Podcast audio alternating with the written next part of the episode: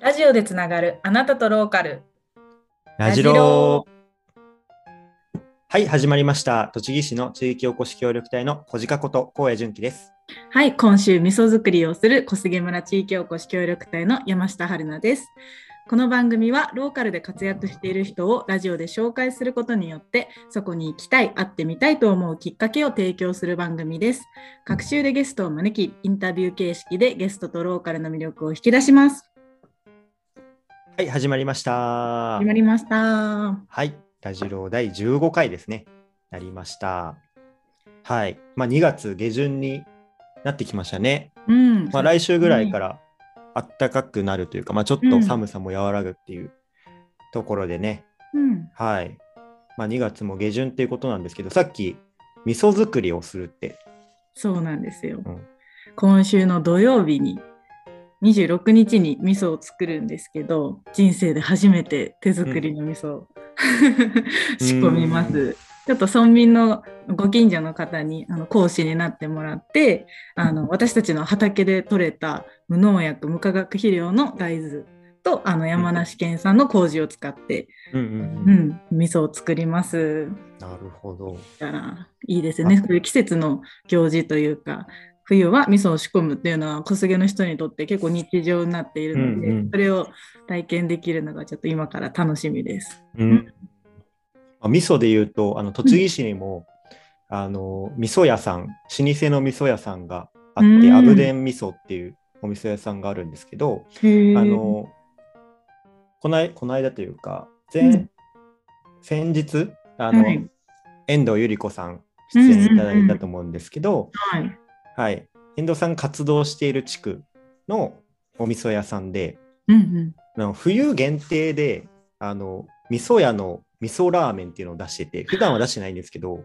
美味しそう。そうこの間食べてきたんですよ、はい。味噌ラーメンを味噌屋さんの、い、やなんか感動しましたね。なんかそれだけでそそるじゃないですか。なんかそうですね。味噌屋さんが作っている味噌ラーメンって。ね。いやもう名前の通りそう味噌ラーメンだったんですけど いやでも美味しかったです本当にうんはい、うんいいですね。うんはい。ね、そんなまあ味噌作りをするっていうことなんですけど、はい。はい。えー今回の方は、えーうん栃木県小山市からですね、村山大樹さん来ていただいておりますんで、えっとはいちょっとご紹介の方いただけますでしょうか。はい。それでは今回は栃木県小山市から来ていただきました村山大樹さんです。よろしくお願いします。よろしくお願いします。よろしくお願いします。はい。村山さんなんですが、あの、私が活動している栃木県栃木市の、えーはいお隣の市である小山市で、うんえー活動されている方でして、はい、普段ちょっと仲良くさせていただいてるんで、はい今回ちょっとを呼ばせていただいたんですけど、村山さん、あの民泊の授業、今やられてはいるんですけど、まあ、ちょっとその話をね、中心にお聞きしていきたいなと思いますんで、村山さんよろしくお願いします。はい、お願いします。仲良くさせてもらってます。はい、よろしくお願いします。じゃあちょっと最初にですね、村山さんの、まあ、パーソナルな部分からちょっと聞いていきたいなと思います。はい。えー村山大樹さん、えーご出身はどちらになるんですかね？えっ、と、生まれは新潟県の長岡市です。うん。長岡市。うんうんうんね、まあ、日本海側からはるばる小山市に来ましたってうんうんうんいう感じですね。ああ、なるほど。えっと、生まれは、えー長岡で、えずっはいと基本的には長岡にいたような形なんですか、大山に来る前は。えっ、と、高校生まではずっと長岡にいて、で、大学が石川県の方に行って、で、大学終わって就職で神奈川に行って、その仕事の中で移動して、埼玉の方に行って、そこからあの地域おこし協力隊でうん小山市、栃木県の小山市に来ました。いろんなとこ転々とされてたんですね。そうですね、うんいろんな街を見てきたのかなっていう気はします。あ、そうだったんですね。なんか、関東にいたってところはちょっと僕も存じ上げなかったんで、うんじゃあ埼玉から小山に来たっていう形なんですね。直近はそうですね。うん。うんうんうんそっか。うんうんうん。わかりました。ちなみに、村山さん、趣味は？趣味は、はい。あの、ここ3、何3、4ヶ月ぐらいで始めたんですけど、はい。今流行りの APEX ですね。エーペックス。はい今の20代とかが、あの Twitter のトレンドランキングでも入っちゃうようなゲームなんですけど、まあ、多分皆さんご存知かなと思うんですけれども、はいあのそうです FPS ねっ。ていうあの銃とかの戦うやつですね。を P- PS 最近始めたという。あ、そうです、そうです。うんうんうん。もともとゲームはやるんですか？ああ、そうですね。小さい頃から好きではあって、うんまあでも大学、社会人になってからはスマホゲームちょこちょこぐらいでそんなにうんうんやってなかったんですけど、うんうん。はい。うんうんうん小山に来て、あの、大学生とかと一緒にあの活動をしたりとか、まあ大学生多いですもんね、小山。そうですね。う。うんん大。学があるから。あ、なるほどう。ん。近くに白鴎大学っていうのがあって、うんうんそこの学生さんが結構街づくりみたいなので、こう、街に出てきてくれてて、で、そこで一緒に交流というか、話す中で、最近こんなの流行ってるんだよ、面白いんだよっていうのを聞いて、うんうんでもなんかそういう若い人たちとつながりを持てるっていうのはいいですね。うん。そうですね、普通、普通、まあ、あの会社員として働いてた時は、全然違う仕事、街づくりとかいう仕事じゃなかったんで、うん。本当にうん。あの社会人とか会社の人とばっかり話してて、うん小山に来てからなんか久しぶりに大学生とか若い方と関わったなっていううんうんうんうん。ようなところはあります。はいはい。まあ、さっきちょっとちらっと、まあ、お仕事の話っていうところも出ましたけれども、なんかその今のお仕事っていうところも簡単にちょっと教えていただけますか？はい、今の仕事は、えーっとまあ、民泊施設の運営っていうのがまあ端的な説明かなと思うんですけどうん、あの去年の8月にあの会社を作りまして、でそのまあ会社っていうのがあのずっと運営してた民泊施設の運営っていうので、で今はそのでその会社の運営ってかっこよすぎるけど、まあ、民泊施設を運営しているような感じですかね。はいはい。はいそれが去年の8月に立ち上げてっていう形ですよね。はいうん、で、それ以前というか、えー村山さんもともと協力隊経て、まあ、今のお仕事されているっていう形だと思うんですけど、はい。えー小山市の協力隊に関してはいつまで人気が？はい。あ、えーっと、えーっと、この間の12月なんで、2021年の12月末が3年間の任期で終わったところです。あ、うん。なるほど。はい。うん。協力隊をご卒業されて、まあ、ちょっとほやほやでご出演していただいているって形ですね。はい。一般市民になりたてです。はいまあ、で協力隊の頃からそういう民泊系の事業を作っていってっていう形だと思うんですけど、まあ、ちょっとその辺の話もこの後あの詳しく聞ければなと思うんですけど、その前にちょっとそこの、まあ、協力隊になる以前のお話ちょっと聞きたいなと思うんですけど、協力隊になる前とかどんなお仕事をされてたんですか？えーっと、最初、一回実は転職をして、その上で協力隊になってて、うん新卒で入った会社が、あの、機械の設計とかうんうんうん。を、まあ、メーカーですね。で機械の設計みたいな、へえ。設計開発みたいなことを。あ、じゃあ理理系だったんですね。そうですね、大学も理系で、うーん。一応理系で大学院まで出てたんで、あ、そうなんですね。そうなんですね就職も理系の方の。うーん。うんで、そこから、うんと、住宅メーカー、リフォーム会社みたいなとこ、はい、はい。まあ、営業であったり、うんマーケティングっていうとちょっとそこまでかっこいいことしたわけじゃないですけど、はい。みたいなことをちょこっとやって、うんうんうんで、地域おこし協力隊になりました。なるほど。ちょっともう僕、村山さんのあまり過去を聞いたことがなかったんで、あの機械設計されて、その後住宅の、えーはい営業されうんて、今あ、えっと、協力隊に至るわけですね。至りました。うん結構職職種がガラッと変変わってますよね、転職のタイミングで。そうですね。うんなんか大学もその理系に行ったっていうのも、なんとなく理系の勉強が面白いなっていうモチベーション。ンで行ってて、うんうんで、大じゃあ就職っていうのも、まあ、理系勉強してたから、まあ、それを活かせるようなジャンルかなと思って、まあ、理系の会社に入りまして、うんうんうんうん。うんまあ、ただ入ってみたら、なんか、なかなかこれじゃないなと。うんうん。いうので、いろいろそこ就職してからすごい考え始めるようになって、うん。で、あの、もう、その、せっかく入ったからに辞めるんだったら、もう先のこと考えてやめなきゃなっていうので、うんいろいろ考えた結果、あの、地方で、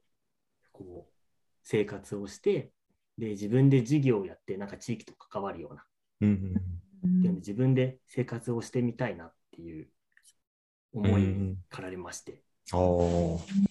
で、まあ、ただ、急に起業っていうのも経験もなししたことないし、地方って言ってもどこかなっていうのもあって、うんうんじゃあうん、それの、まず、その辺するにあたって、最初に経験積まなきゃなと思って、こんなこと言うとちょっとあれだけど、比較的小さい会社で、その、まあ、営業とか、その、最初の、なんて仕事でいう一番窓口の部分っていうのを、あの経験して、まあ、だから営業とか経営とかっていうのをこう、会社経営見えるようなところに入りたいな、みたいな。うんところで、一回その住宅のうん。会社に転職。で、何年かやって、で、あの、じゃあ今度、あの、地方で移住も含めて起業したいなって思った時に、じゃあ急にやるっていうのも難しいし、なんかいい方法ないかなってんで調べてたら、その地域おこし協力隊っていうのがあって、うんうんうんうん。首都圏、東京圏から地方に移住して、かつ3年間、その起業の準備だけじゃないけど、起業の準備みたいな、うんうんで定住してくださいみたいな制度があるっていうのをうん知って、うん。あ、これだと思って、はいはい。で、協力隊になっあたみたいな流れですかえね。ーうんうんうん。そういった背景があって、まあ、協力隊になってっていう形なんですね。はい。うんうんうん。思ったのが、その、ご実家というか、あ出身長岡じゃないですか。うんはいえそこからこう、小山市ってななんでだろうなって思ったんですけど、あそう結はい構聞かれますね。えーそうですよね。気になりだからそこもちょっと聞きたいなと思いろいろ理ったんですけど。由があって、これってクリティカルにっていうよりはいろんな理由が重なってはいたんですけど、うんまあ、当時、まあ、今の妻なんですけど、当時付き合ってて、で、あのーなんだろう、じゃあ仕事を埼玉で、その時2人ともいて仕事したんですようんね。で、じゃあ埼玉から、じゃあ協力隊になるって言って、住む場所変わるわけじゃないですか。はいっていうので、じゃあ現実的にすぐ、僕はじゃあ協力隊転職、転職移住します。うんじゃあ妻も、もう仕事してるんで、同じタイミングで急にっていうのはなかなか難しいよねあっていうのがあって、じゃあ段階的に妻も移住するにしても、しばらくは、あの、その協力隊の移住先から仕事先、妻の仕事先までこう通勤できるような場所、うん。で現実的にいいところとか、僕が、えー、と出身が新潟で、あの妻が静岡なんですよね。うん。なんで、まあ、あの両方の地元に、まあ、行きやすいじゃないけど、まあ、中間ぐらいのところだといいかなみたいのとか、また協力隊の活動もそれぞれ地域によってミッションが違うと思うんですけど、うんその活動ミッションでちょっとこう興味がありそうなやつとかうんっていうもろもろ理由をこう重ね合わせて、であとまあ当然面接もあるんで、各地域の協力隊。はい。うんで、面接、現実的に通ったところとか。ああ。で、でこうもろもろ理由を重ねて。いろいろ重なってる形なんですね。おやましっていう なるほど。出たような感じですかね。はいはい。うんうんうんうんまあ、そうこうあって、こう、まあ、大吉、えー小山市の方に、まあ、移住をされて、協力隊として活動されたっていう形なんですけど、まあ、村山さんは、えー協力隊期間中に、えー民泊の事業をまあ立ち上げたっていうところで、まあ、今、えー合同会社ダイバーステイさんはい。で、えーまあ、今は施設が2つオープン、実際に一応2つですね。オープンをしています。て、で、うんまた新しくはい今、準備をしているっていう。形ですよね。うんはいうんうんちょっとまあそもそもの話にはなってしまうんですけど、うん。なんでこうもう民泊に目をつけたというか、なんかそのじまあもともと起業やりしたいなっていうところは持ってたと思うんですけど、なぜこう民泊で起業しようと思ったのか、その背景ちょっとお聞きしてもいいですか？はい。えっと、そしたらじゃあ、協力隊の方の話からうん。のなると思うんですけど、うんと、僕がその小山市で協力隊をやった時のその活動ミッションっていうんですかね、その協力隊市市町村が受け入れた時にこういう活動をしてほしいっていうのがあると思うんですけどそれが、えっと、農泊事業の推進うん。っていうもので、まあ、農泊っていうと、うん。そうですね、簡単に言うとその農村いわゆる農村の中にあの旅行者を呼び込もうみたいな農村の魅力を使って呼び込もうみたいな取り組みで結構いろんな農村地域でやってると思うんですけど、うん。あの農水省とかが推奨してて。あのまあイメージとしてはあの田植え体験とかうん。そば打ち体験みたいな体験をコンテンツにしたり、その農家さんのお家に泊まるみたいうんな宿泊施設を提供したりっていうんで、まあ、泊まってもらって農村を楽しんでもらってっていうのを旅行で地域にその外からあの東京の人とか地域外の人をこう呼び込んでいって地域を活性化するみたいなうん。事業ででそういったことを小山市でもやってほしいというのが、まあ、活動ミッションでありましたと。で、まあ、一応小山市の方でもあのいろいろこういう方向性の農泊事業をやっていこうっていう、まあ、大きい流れはあって当う然、ん。でまあ、それのお手伝いというか、まあ、ちょっとできる範囲でやっていくみたいなのをうん。最初の頃やってまして、うん。まあ、旅行プランを作ってあの東京から30人ぐらいバス旅行で人を呼び込んで農家さんのお家にこう4人1組ぐらいでこう泊まってもらって交流してもらってみたいな。うん。バスツアーみたいなことをしたりとかっていうのもやったりしてて。うん。でじゃあ農泊事業を進めるっていう活動ミッションがあったんですけどあのまあ分かりやすい、まあ、それもいろいろ理由はあるんですけどうん。分かりやすい例で言うと、まあ、コロナが2020年うん。春前ぐらい冬ぐらいにあり,、うん。ありましたよね。はい。うんでなるとやっぱり交流とかそういう旅行とかができなくなっちゃうんで、まあその当初計画してたあの農泊の事業プランっていうのが結構うん難しいよねっていう。はい。まあ実際あの2月3月ぐらいに30人規模の2泊3日ぐらいの旅行っていうのも用意してたんですけど、うん。まあ、コロナで中止になっちゃって。うん。でその後も目処が立たないからちょっとできないよねって難しいよねってなってでじゃあ、まあ、大きい流れとして結構計画が難しくなっちゃったからじゃあ僕自身であのできること何かなっていうのをちょっと考えて、うん。まあ、個人でレベルでですよね。うん。で、えっ、と、じゃあ地域の農家さんとか地域の人と結構交流というか、話はできる関係性になってたんで、まあ、1年ぐらい協力隊やってて。だからじゃあ地域の農家さんと話して、なんかこう、この農村地域とかで、なんか困っていることとか、うん。こういうのあったらいいよねみたいなのってどんなのありますか？みたいな。うん。話を聞いたら、結構みんな同じことを言うんですよね。っていうのが大きく分けると2つ。うん。で、1個は空き家問題、空き家の増加問題か。今はすでに空き家、あことかあことかあって、で、数年経ったら、あの、あのお家とかあのお家も空き家になっちゃいそうなんだよね、みたいな。うん。っていうのが一つ。うん。で、もう一個が、あの、まあ、高齢化というか、うん。若い年齢層が高くなっているというか、うん。っていう話で、まあ、あの結構70代、80代ぐらいの方が多くて、でまあ、若い方もいるんですけど、あの若い方が結構やっぱり出てっちゃったりとか、で戻ってこなかったりとか、うん。まあ、新しく若い人が来るっていうのが、まあ、なかなかない、まあ、僕ぐらいみたいな話。うん。久しぶりに若い人来たみたいなちょっと噂になるようなはい。感じだったりして、まあ、若い人をなかなかこ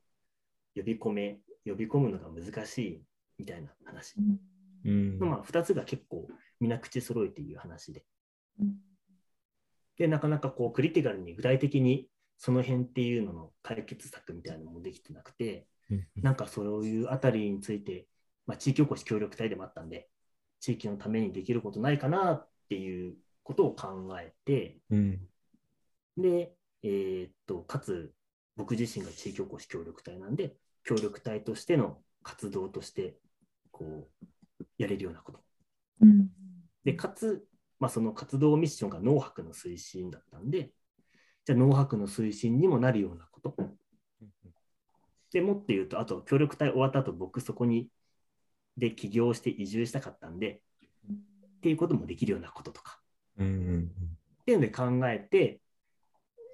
始めてみたのが、えっ、と、空き家、もうすでに空き家になっていたところ、農村にある空き家になっていたところをあのお借りして民泊施設を作るうんうんっていうのが一応その中の回として出てきまして。うんうんうん。で、空き家を使って民泊施設にするっていうので、やっぱりこう空き家が増えてたっていうのに対して、うん民泊っていうのが一個の、なんていうんですかね、出口というか手段になるよねって言って、まあ、地域にとって単純に一個の活用にはなるんですけど、うん。それが他から見ると、民泊施設にする点で空き家の利活用の一個の手段として。参考になるのかなっていうのがなるほど。でうんうんうん。あと、えっ、と、その空き家を使った民泊っていうので、お客さん呼び込まなきゃいけないんで、うんうん。それをあの地域で若い人が来てもらえてないよねっていうのがあったから、若い人に来てもらえるような施設にしたいなってうん。思って、で若い人来てくれたら、そこで交流とか生まれたり、あ、こういう地域あるんだっていうので、もしかしたら何百人に1人ぐらい、じゃあちょっと移住しようかなって思った時、いや、あそこ良かったよねって思い出して移住するしてくれるかもしれないし、はいはい。みたいので、あの民泊施設であの若い人を呼び込めたら地域のためになるかなみたいな、うんうんうん。みたいなところであの民泊っていうのをやろうかなと、なるほど。思った。うんうんうんなんかいっぱい喋っちゃいましたね。ああ、そんな感じでなんかすごい聞きたいことがいろいろ詰まってたんですけど、うんうんうんうんうんそうそう。で、まあ、なんか思ったのが、こう地域がなんか持っている課題というか、そこに対して目を向けて、それを解決する手段として、こう、まあ、民泊がいいんじゃないか。で、それの、えっと、空き家問題とか、若者が、若者が出てしまっているっていう問題に対して、まあ、それで解決をしたいなっていうところが、一つ、えー事業を立ち上げた理由っていうところで。うんはい。うんうんうんうん着任されてから先ほどのその民泊を立ち上げた背景のところであのその地域の中の困りごとをこう聞いてそれをこうなんだろう課題解決のために民泊って話をしてたんですけどもうそのコミュニケーションもすごい取っていたんだろうなって着任してからすぐ地域に入り込んでいろんな会話を地域の方としてたのかなってすごい思ってそれは意識して結構そういう会話をされてたのか、それとも日常の中でそういう会話が出てきたのか、どんな感じだったんですかね？ああ、そうですね。うんあの最初のその、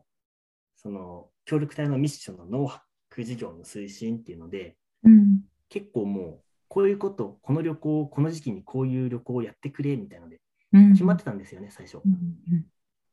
だから、もうで、その農泊の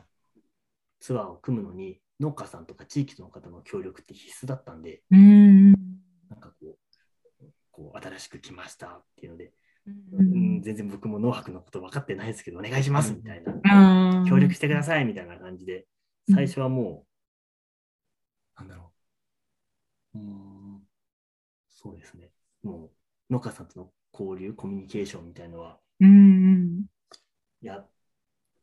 別に苦でも苦というか、嫌じゃなかったですけど、もうやらざるを得ない感じ。うん。うんで、たくさん撮ってたかなとは思いますね。うんうん。もう笑顔が素敵ですからね、怪しいとは思わないですね、みんな。だからね。まあこれラジオだから皆さんには顔見えないですけどね。そうか。うん。まあそういうな人柄の良さとかね、地域の人に信頼されてるということも、うんあの1年半でオープンした要因にもあるのかなってすごい思いました。うん。そうですありがね。たいことに地域の方にやっぱりよくはしてもらったなっていうのを感じますね。うんうんうん、やっぱまあ地域からの信頼ってすごい大きいですよね。うん信頼してる人がやってるからこそ、まあ、応援できるしみたいな部分もあると思うんで、うんそこをこう、ね協力隊期間中にやられてたからこそ今に至るんだなっていうのはすごく理解できるところかなと思いました。うんうん。なんか商店街でもう皆さんお店をやってるとこで僕もお店をやりますだったら、まあ、それなりにそ,、そこそこでいいと思うんですけど、うん農村ってあの皆さん生活しているう家なんで、の地域なんで、自分の住んでる家のすぐ近くで、なんか人を呼び込むんだみたいな。っはいはい。て言うと、やっぱりその自分の生活とその人をやってることって信頼関係ないとちょっと不安だったり、うん確かにそうかもしれないですね。うんうんうんそこは農村で必要なことかなっていうのはなんか今聞いてて思いました。うんうんうん確かにそうですね。全員が全員同じ、ね、向きでいるっていうのもやっぱり難しいところで、うん。その辺はやっぱうまくやっていく必要があるんだろうなって思うんですけど、うんその辺を多分うまくやられてるんですね、村山さんは。ま あうまくやってますっていうのも変な感じですけど。なるほど、ありがとうございます。ちょっとまあいろいろ聞かせていただいたんですけど、まあ、あの今後もこう民泊事業を続けてらしいく、えーと思うんですけど、まあ、今後のこう事業の展望というか、まあ、どういった形でこう展開していくのかっていうのを聞きたいんですけど、どう考えてますか、そうですね。えっ、と、今、その民泊施設2軒やってるっていうのが、えっと、両方農村っていうか、うん農村地域とかっていうんですかね、うん。の方でして、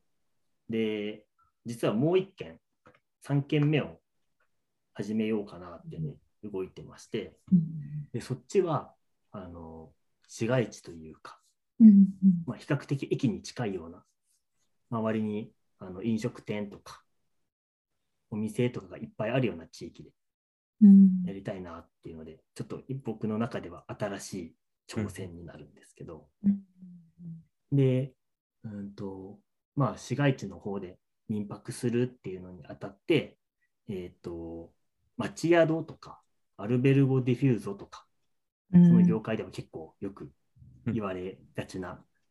やつなんですけど、うんそういったことをしたいと思ってて。うん。で、簡単に言うと、その、町にお客さん、宿泊者を、その宿泊施設だけじゃなくて、町で泊めるようなイメージ。うんあの、比較でよく言われるのが、例えばホテルだと、あの、ホテルの中にあのレストランもあって、温泉もあって、お土産屋さんもあって、で、うん宿泊部屋もあって。っていうので、旅行者はそのホテルの中だけで完結する。うんうんから地域からすると旅行客がいっぱい来ているけど、そのホテルの隣のお店は全然うん関係ないよみたいな。うんうんちょっとなんかホテル業の人に怒られますかね。っていうあでもあるわかり話ですね。うん比較。それに対して町宿とか町宿、まあ、 albergo diffuso うんは、あの宿泊施設は宿泊機能だけというか、宿泊機能を提供します。うん泊まる部屋です。で、お風呂は近くのあの銭湯あるから使ってねとか、うん。じゃあ夜の夕飯とかディナーはあのそこの町にその居酒屋とかうん地域のお店っていうのがこことかこことかあるからあそこを使うといいよとか、うんうん。じゃあ勉強、何ですか、コワーキングスペースじゃなくて、えーっと、ワーケーションでうん。最近流行ると来るっていうんだったら、じゃあすぐ近くにあのこういうコワーキングスペースあるから、利用すると地域の勉強しながら地域の人も関われるよとかっていうんで、うんうん。こう地域全体でその旅行客を止めて、うん。旅行客には地域のことを感じてもらって、うんで、あの経済的な話をすれば、地域全体にあのお金が落ちて、うん。っていうのであの社会的にも経済的にもこう街が活性化していくよね、うん。みたいな、っていうのの宿泊施設をやりたいなと。うんうんうんまあその街に巡巡回というか、滞在者がこう街を巡回するような仕組み。でその間口としてこう民泊があるみたいなイメージ。あ、まあそうですね。うんまあ、逆に言うと、こういうおしゃれなお店があって、うんそこに行くにあたって、宿泊、まあ、地域を感じたいなって人がそこに行ったとして、なんか宿泊施設がないとあの日帰りで帰っちゃうけど、そういうそう地域とつながるような宿泊施設があるんだったら、じゃあそっちも使って。そうするとうん宿泊になるんで、じゃあ次の日、午前中帰る前に地域ならではの体験があるんだったら、その体験もしてみようかな、みたいな感じでこうつながったりとかで、ううんうんまあ、入り口はいろんな入り口があっていいかなと。うん、なるほど。なるほどうんうんうんまあ、そういった意味で、まあ、店舗もこう増やしていくっていうところが、はい今の展望としてあるっていうことですね。やっていきたいなと思ってうんいます。うんまあ、実はちょっと僕もこの間手伝いに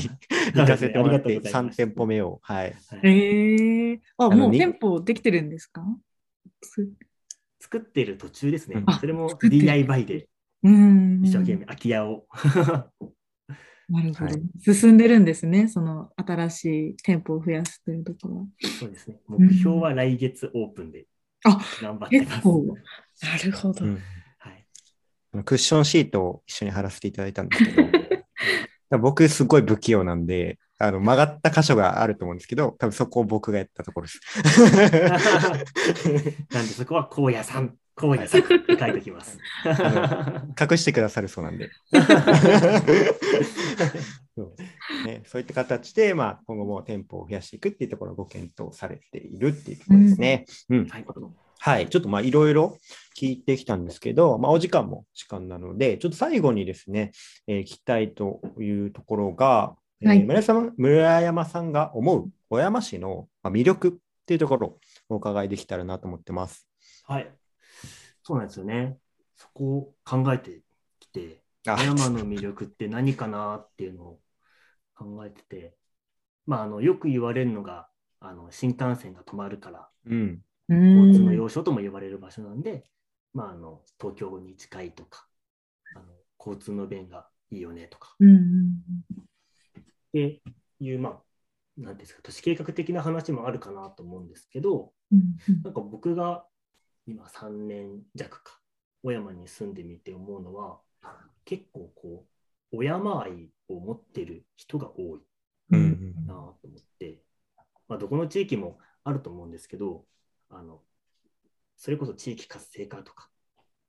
こあのこの地域でこういう地域のためにこういうことをしたいとか、地域の事業者とこうみたいなうんっていうので、結構こう、小山、小山っていう人がすごい多いようなうん気がしてうんっていうので、